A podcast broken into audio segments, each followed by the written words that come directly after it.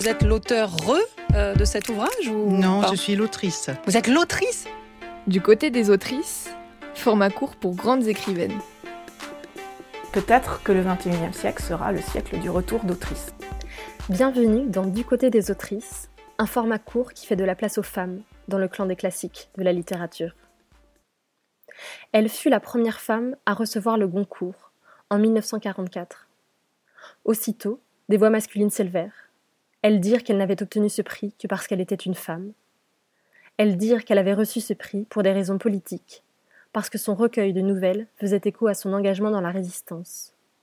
Une réaction digne de celles qui ont suivi les récompenses revenues à des femmes dans notre ère post-MeToo. Je parle d'Elsa Triolet, première femme à avoir reçu le Goncourt donc, mais qui continue d'être largement présentée comme la muse de Louis Aragon, dont elle fut la compagne. Elle a pourtant mené sa propre carrière en tant qu'autrice et traductrice. Et si Aragon lui dédie beaucoup de ses œuvres, dont son fameux poème Les yeux d'Elsa, ils ont en réalité entretenu un dialogue d'égal à égal, s'inspirant l'un l'autre. Leurs œuvres se sont même souvent répondues. C'est le cas entre le célèbre roman Aurélien d'Aragon, qui fait écho au Cheval Blanc qu'Elsa Triolet a publié un an plus tôt. Elsa Triolet est née en 1896 à Moscou, sous le nom d'Ella Kagan. Elle tient son nom de famille, sous lequel elle est connue, de son premier mari, Antoine Triolet, un officier français en poste à Moscou. Elle publie son premier roman en 1926, en russe. Elle est encouragée à continuer dans cette voie par le cercle littéraire qu'elle fréquente dans la capitale soviétique.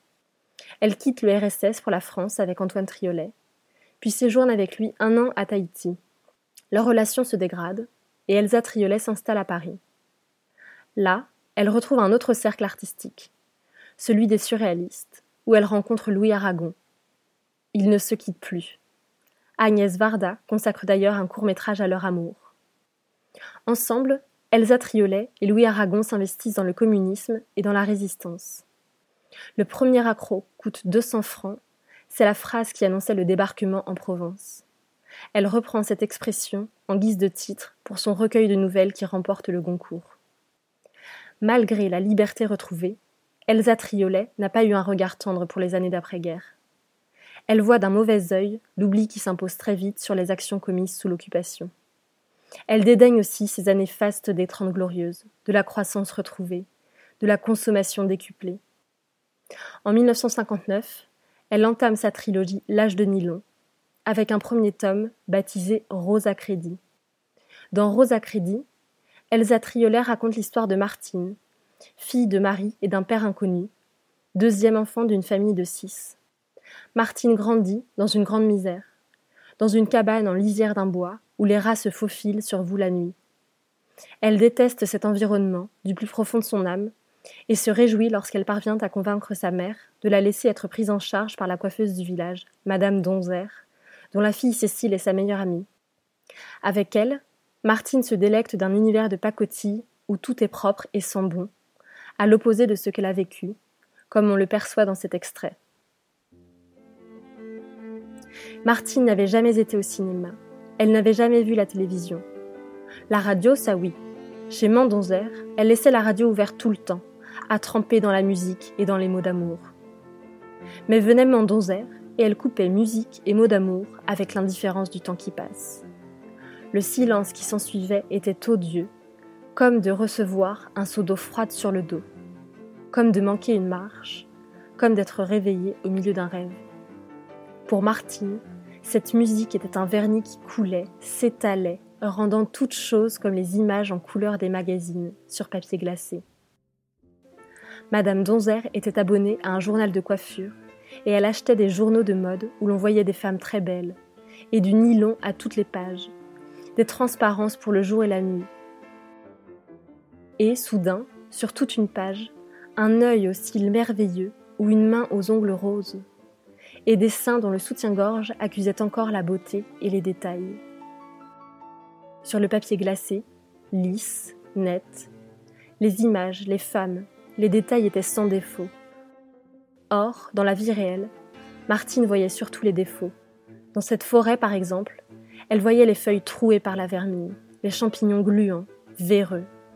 Elle voyait l'état de terre du passage des taupes, le flanc mort d'un arbre déjà attaqué par le pivert. Elle voyait tout ce qui était malade, mort, pourri.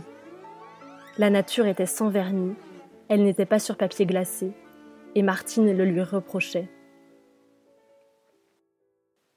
Obsédée par le papier glacé et les ongles roses, Martine, première de sa classe, devient la parfaite employée du salon de coiffure de Madame Donzer, avant de se faire engager à Paris dans un institut de beauté. Son bonheur dépend d'une quantité de produits de consommation et d'ameublement qu'elle achète à crédit. Une obsession qui tourne à la déraison et qu'Elsa Triolet transcrit très bien, dans un univers entre Vénus beauté et les années d'Annie Ernaux, où défilent les objets et les envies qui marquent une époque. Elsa Triolet raconte les ambitions de plus en plus tristes et froides de son héroïne, prisonnière d'une image de la femme parfaite et d'un monde de plastique. Elsa Triolet continue sa trilogie avec deux autres tomes, Luna Park et L'âme. Au total, elle publie une trentaine d'ouvrages. Elsa Triolet est très engagée dans la démocratisation de la lecture.